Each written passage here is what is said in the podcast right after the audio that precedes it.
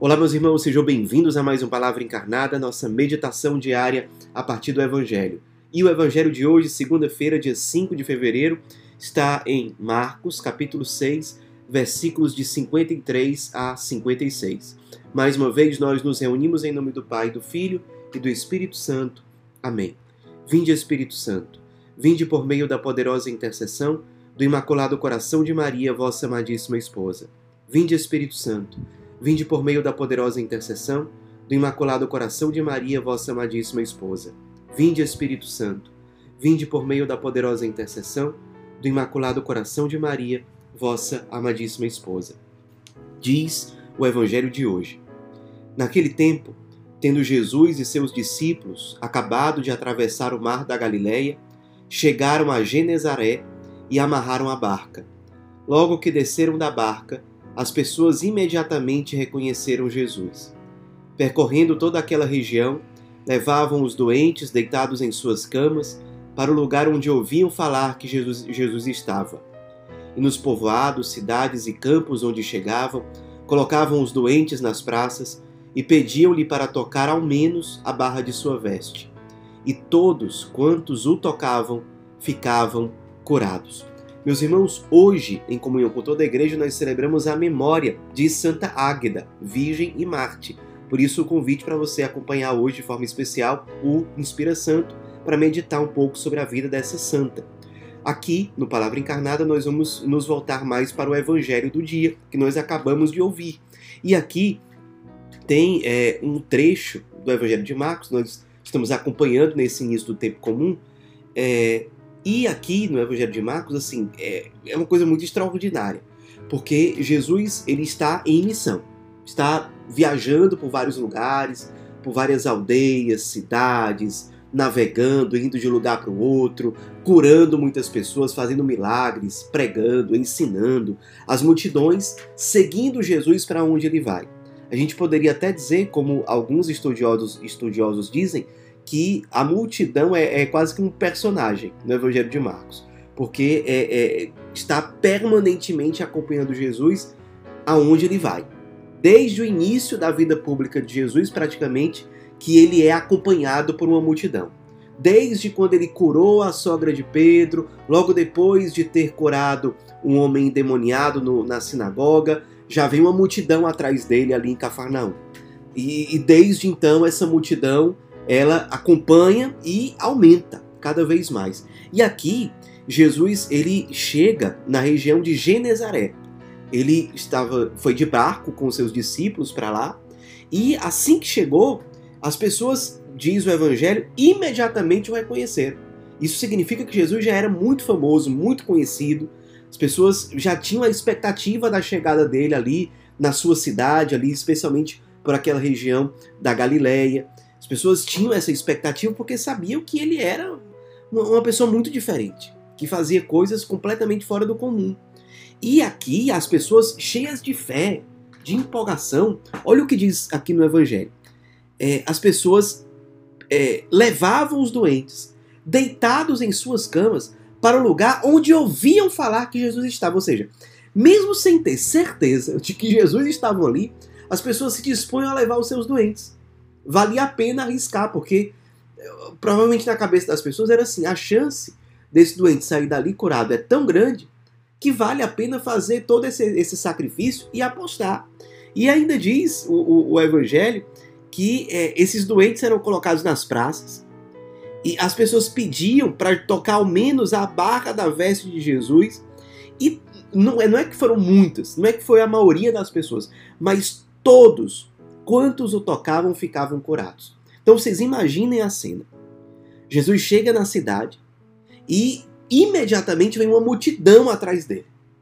Uma multidão de pessoas trazendo seus doentes. Vocês imaginem as pessoas trazendo deficientes físicos, pessoas que estavam prostradas na cama, com a, a, os, mais, as mais, os mais diversos tipos de doença, trazendo aquela multidão toda se jogando a, a, as pessoas, os doentes chegavam ali, é, cada um pedindo para tocar a barra da veste de Jesus, certamente porque, não sei se vocês lembram, alguns dias atrás, é, houve aquele relato daquela mulher que foi curada após tocar a barra da veste de Jesus. Então, aquele relato deve ter se espalhado. E as pessoas queriam fazer a mesma experiência que aquela mulher antes havia feito. Então era uma coisa muito extraordinária. A gente poderia dizer que aqui, esse momento foi uma grande primavera na, na missão de Jesus, no processo de evangelização que ele conduziu. Porque é, é o que a gente poderia dizer, aos olhos do mundo é o sucesso, é o auge. Quando você está se propondo fazer alguma coisa e aquilo está dando muito resultado, muitos frutos, e todas as pessoas reconhecem aquilo. Então é um auge assim, falando em termos humanos, principalmente, em termos mundanos, é, é, é o auge da missão, é, do sucesso na evangelização de uma pessoa. E aqui é, eu queria propor uma meditação para a gente. A gente também passa por primaveras na nossa caminhada. E como aquela comparação antiga de relacionar a nossa caminhada com Deus com a imagem das quatro estações do ano. Tem momentos da nossa caminhada que nós estamos na primavera. As flores estão aparecendo, é o tempo mais bonito. Tem momentos que é, vem o verão, aquele momento em que aquilo que foi plantado já está aparecendo é, é, é e, e, saciando. É um tempo de, de grande esperança, de grande alegria. É o tempo de, de, de ir para fora de casa, naqueles lugares mais frios, que você que o tempo está mais agradável. É, o, o outono em que especialmente os frutos aparecem ainda mais, e o inverno, quando a noite é mais longa, quando é mais frio, as pessoas se recolhem mais, o alimento não é tão farto, é mais difícil de ser encontrado. Enfim, a nossa história com Deus é marcada por momentos assim também, de um jeito ou de outro. E aí eu queria propor, junto com o evangelho de hoje, a meditação de um pequeno texto aqui de Santo Agostinho, que ele diz assim: ó, quando a vida decorre tranquila, então o homem deve recolher a palavra de Deus e escondê-la no íntimo do coração, como a formiga esconde nos formigueiros o fruto de seu trabalho no verão. Durante o verão é possível agir assim. Vem, porém, o inverno, isto é, advém a tribulação. Quem não encontra interiormente com que se alimentar, necessariamente morrerá de fome. O que, que Santo Agostinho quer dizer? A gente lembra até aqui daquela história que a gente conta para as crianças, da, da, da cigarra e da formiga. A formiga que no verão ela está ali trabalhando, é, é, produzindo, gerando frutos, enquanto que a cigarra não faz nada, preguiçosa. E aí vem o inverno, vem a tribulação. A formiga está pronta para passar pelo inverno, enquanto que a cigarra, que não se preparou, ela está sem nada, ao léu, correndo grande perigo. A vida espiritual, aqui à luz do que diz Santo Agostinho, é muito parecido com isso.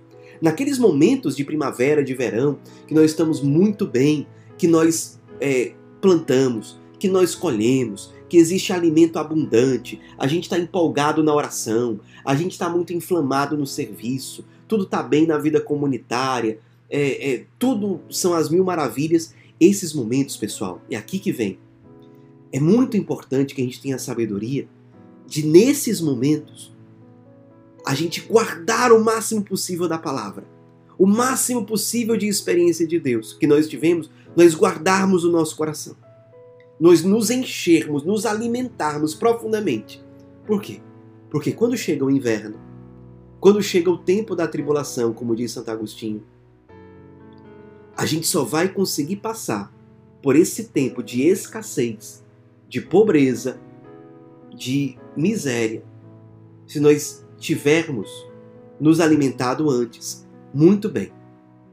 Naqueles momentos de grande euforia, de grande empolgação, se nós tivermos armazenado dentro de nós experiências de Deus, memórias de fé, um, virtudes que vieram a partir daquelas experiências, todos os frutos de conversão, nós estivermos abastecidos por essas coisas, a tribulação vai vir, porque todos nós passamos pela tribulação.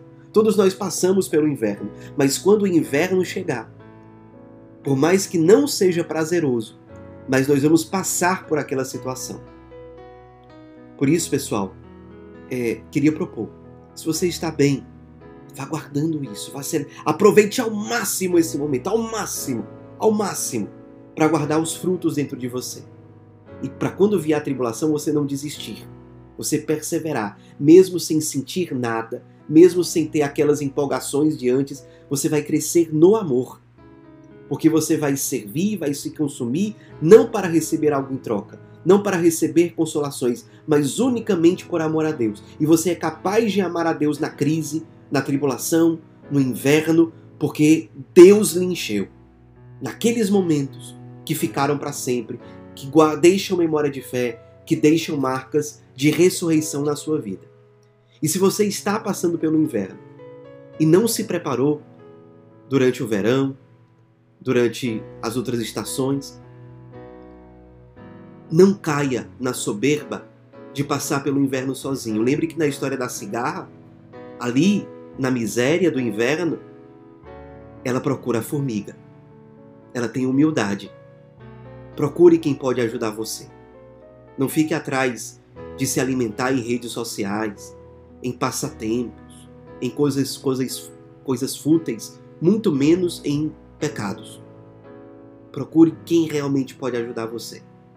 Irmãos, sacerdotes, a visita ao Santíssimo Sacramento, Nossa Senhora, enfim, tantos caminhos que nós temos. Procure ajuda e no inverno, se você não se preparou bem antes, especialmente no inverno, seja humilde. Que a cigarra busque a formiga. Que você busque aquelas fontes onde verdadeiramente Deus se deixa encontrar. No Evangelho de hoje, nós temos uma grande primavera para nos lembrar que a primavera é o momento de nós nos abastecermos para que quando vier a tribulação, nós estejamos bem. Dói o coração quando a gente imagina que essa multidão aqui estava empolgada com Jesus. Mas na hora da cruz, quantos ficaram perto dele? Que na hora da cruz não sejamos nós a desistirmos do Senhor, do abandonado, do crucificado, do Emanuel. Ave Maria, cheia de graça, o Senhor é convosco. Bendita sois vós entre as mulheres, e bendito é o fruto do vosso ventre, Jesus. Santa Maria, Mãe de Deus, rogai por nós, pecadores, agora e na hora de nossa morte. Amém. Em nome do Pai, do Filho e do Espírito Santo. Amém.